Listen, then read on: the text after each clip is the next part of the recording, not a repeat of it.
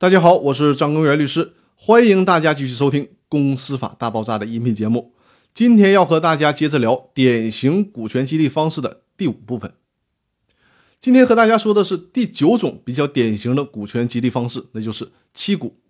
期望的期，股权的股，就是员工先花钱买股权，但不能立即享有全部的股东权益，需要到一个时间点或者是完成一定的业绩之后，才能取得这部分股权。这期间可以享有分红权。这么做的目的是让员工先把钱投入进来，这样刺激员工好好的为企业做贡献，跟企业上了一条船。只有把企业做好了，企业增值了，那么员工拿到的股权价值也就随之增加了。比如说，当初花一千块钱买的期股，三年之后你可以完全享有这部分股东权益的时候，你的股权价值已经值一万块钱了。这对员工来讲是一种很大的激励，但风险也在于此。如果员工没有好好努力，整个公司都不行了。那么员工不但得不到期待当中的股权，还有可能连当初投进去买期股的钱也拿不回来了。这里面我们有必要说一下期权和期股的区别。现实当中，人们常常把期权和期股搞混淆，或者认为是一回事儿。其实两者是有很大区别的。第一个区别，期股是当时就购买，先掏钱。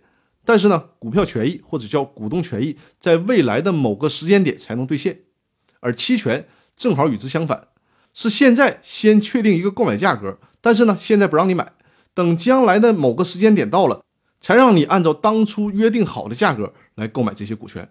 买了之后，你就享有全部的股东权益了，是真正的股东了。